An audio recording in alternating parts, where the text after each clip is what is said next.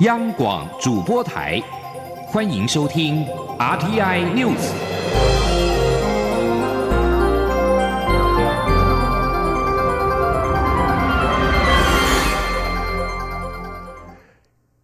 各位好，欢迎收听这节央广主播台提供给您的 RTI News，我是陈子华。华航机师在桃园市机师职业工会的力挺之下，从八号开始发动了罢工。不过，罢工进入到第三天，华航的内部员工却分成了两派：一派是力挺罢工机师，一派则是强烈不满。而华航地勤人员在下午前往了交通部递交陈情书，要求罢工机师立即停止罢工，回到工作岗位。不过，华航企业工会理事长刘惠宗则是现场力挺罢工的机师，强调劳工就应该是挺劳工。而桃园市机师职业工会理事长李信则强调，目前罢工的机师持续增加当中，华航一千三百多位的机师已经有六百位响应。对华航内有同仁不支持，应该是对罢工有所误解，也欢迎他们一起能够沟通跟讨论。而至于何时才会愿意回到谈判桌，李信也表示，目前还在等待华航方面提出的对案。如果对岸有共识的话。再次上谈判桌协商也会比较平和跟顺利。另外，对于李希燕的身份遭到了质疑，认为他并非华航的员工，却来谈判华航的问题。对此，罢工其实也在今天出面力挺李信燕，强调会在李希燕的带领之下继续和华航谈判。而李希燕也表示，如果能够向华航争取到更好的条件，也会要求长荣比照办理。记者陈林信宏的报道。那我们是不是支持我们的理事长带领我们继续向跟华打拼？是。所以理事长，我们要不要挺？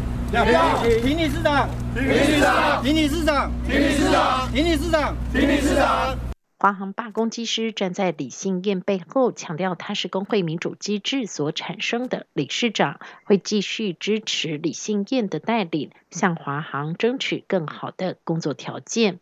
李信燕也强调，九号六个小时的漫长协商最终仍破局，下一次的协商会是何时？目前工会也没有答案。他强调，目前工会仍主张七个小时的飞航时间要有三人派遣，主要是因为执勤前。机师需有一个半小时的前置准备，抵达目的地后会再经过一个小时暴力时间，因此如果以整体执勤时间计算，就是九点五个小时。但华航仍坚持八小时以上三人派遣，希望华航能还有更进一步的对岸，双方再回到谈判桌。李信燕说。我们跟内部干部还要再讨论，然后还有包括后续持续的方案。那我们也期待在这个过程当中，华航可以透过交通部先给我们一个比较能够更新版本的对案。至于华航也发出新闻稿表示，公司已针对疲劳航班检讨，现行机师每月平均工时六十二点六个小时，比竞争对手及多数澳洲、美国航空公司宽松，且在协商过程中，每次工会不同意，公司立即提出对案，并没有一昧坚持己见。终结在于双方的提案暂时仍有差距，希望在接下来的谈判缩短差距，达成共识。至于谈判代表不是华航员工，华航也表示一切尊重协商会议主席的裁示。中央广播电台记者陈林信鸿报道。而另外一方面，华航在九号跟桃园市机师职业工会的代表就改善疲劳航班等五大议题进行了闭门座谈，但是在经过六小时的冗长的讨论之后，仍然没有结果。而双方在今天是再次的各自说明立场。那么，针对机师工会及华航为维持运能而减员派遣，交通部政务次长王国才表示，派员减员派遣也是因为罢工导致。但是由于华航在过去派员本来就超标，所以减员之后要符合国际航空器飞行作业管理规则 （AOR） 的规定。他同时也呼吁工会能够尽快的重回谈判桌。记者陈林信宏的报道。华航机师罢工进入第三天，交通部十号上午再度和华航针对罢工事件举行紧急应变会议。交通部政务次长王国才给予会后说明情况。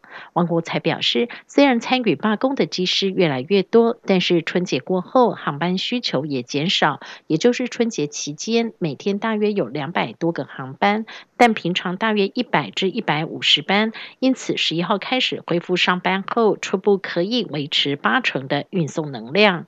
对于工会主张飞行七小时就需三人派遣，且态度至目前为止仍没有软化，王国才也呼吁工会可以再次考虑交通部提出，以每条区域航线的气候和险峻情况，由公司是需要增派人员。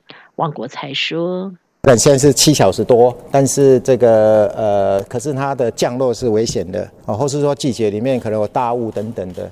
那这个当当然我们是可以考虑啊，我们可以按照季节北，比如说冬天三人，夏天两人。那当然也可以说这个机场是一个非常险峻，一定要第三个机师在那边提醒。那当那当然，如果能提得出来，那我们觉得基于基于这个这个安全的这个非常安全的考量，那当然我们会给方也同意会给第三个人的。由于机师罢工，华航为维持运能减员派遣，工会也特别呼吁华航不应该以减员派遣牺牲旅客权益。对此，王国才也表示，华航此举仍符合国际航空器飞行作业管理规则 （AOR） 的规定。过去华航它都比国际 AOR 的规定还高，比如说原来三人派遣，他派了四个人。那现在因为你把很多机师都去参加罢工了嘛，哈，所以他就回到三个人的派遣，但个三个人派遣是符合我们 AOR 的规定。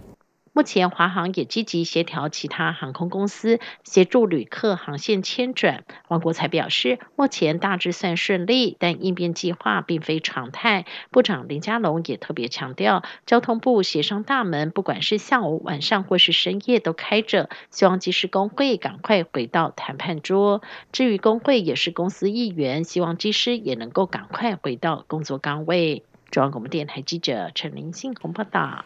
而华航机师罢工在今天进入第三天，交通部在上午也召开了应变会议。交通部主动对外说明了华航旅客的赔偿方案，同时交通部长林佳龙也在会中要求华航提出方案，不能够让无辜受到波及者承担其责任。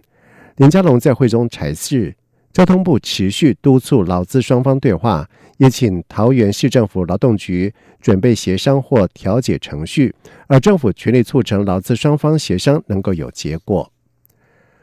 外交部在日前表示，台湾从二零一八年夏天开始纳入德国法兰克福机场慕尼黑机场自动化边境管制系统的试办计划，使台湾有效护照者在该机场指定的查验机可以享有自动化通关出境的待遇。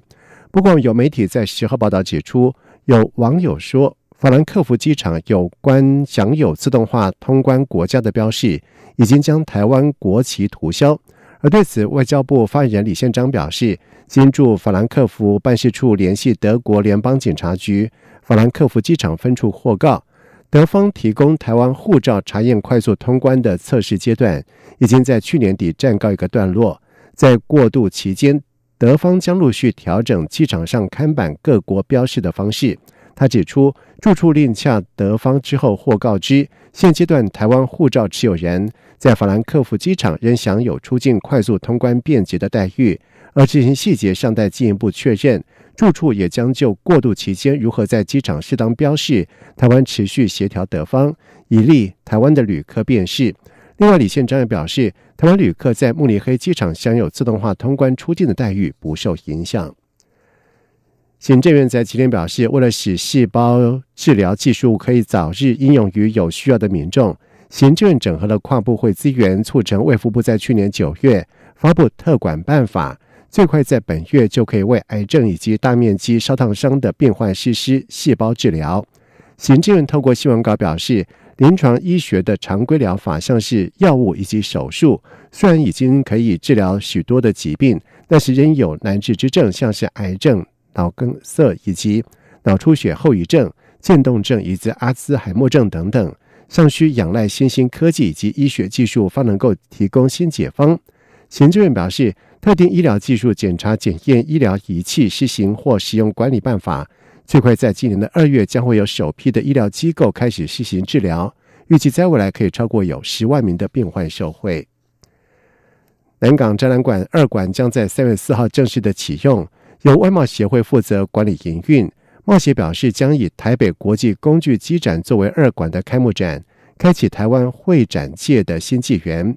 同时，外贸协会也会和中华电信合作，将以南港二馆作为五 G 应用的试点场域。记者谢佳欣的报道。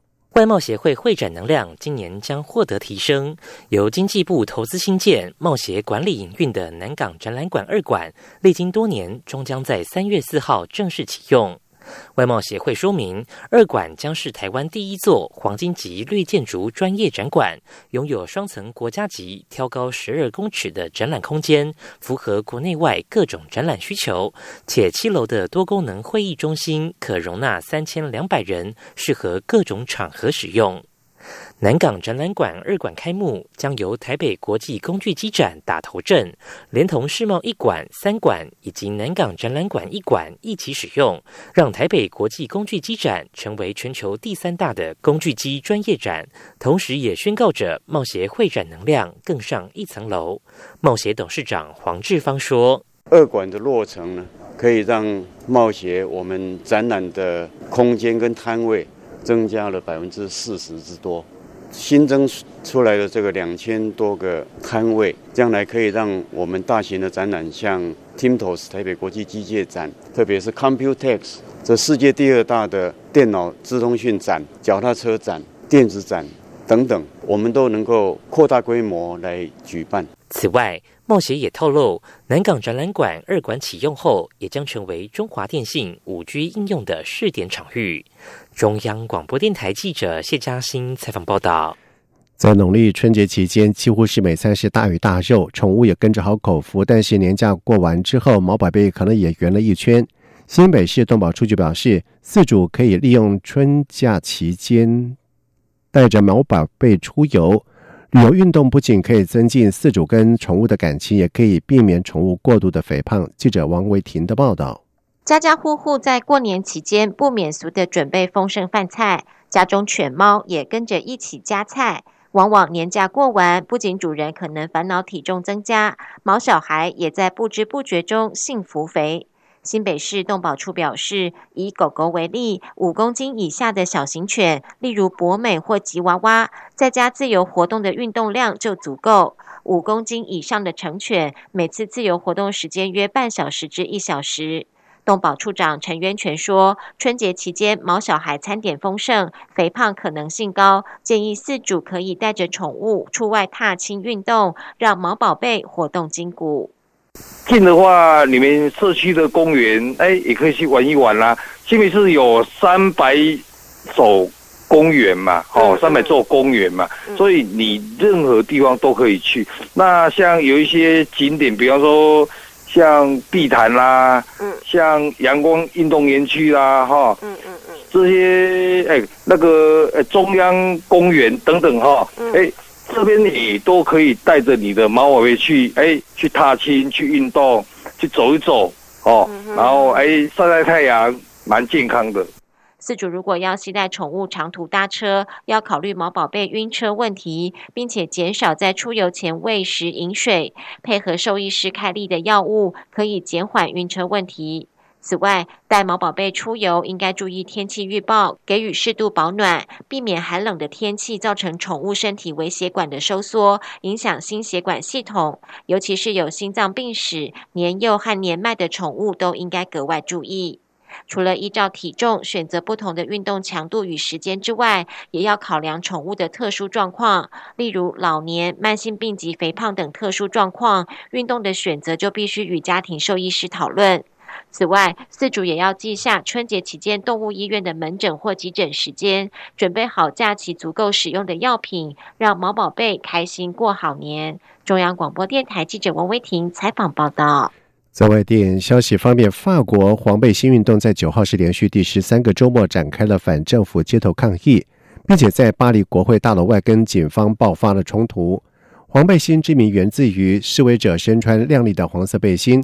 而这项运动起因于反对法国总统马克宏政府调涨燃油税，在去年十一月十七号周末首度登场的时候，人数曾经多达有二十八万两千人。而如今示威人数虽然已经不如当初，但是全国仍有数万人走上了街头，反对马克宏的政策。在首都巴黎，示威人士从埃里塞宫游行到国民议会的时候，就和警方爆发了冲突。以上这节整点新闻由陈子华编辑播报。这里是中央广播电台。台湾之音。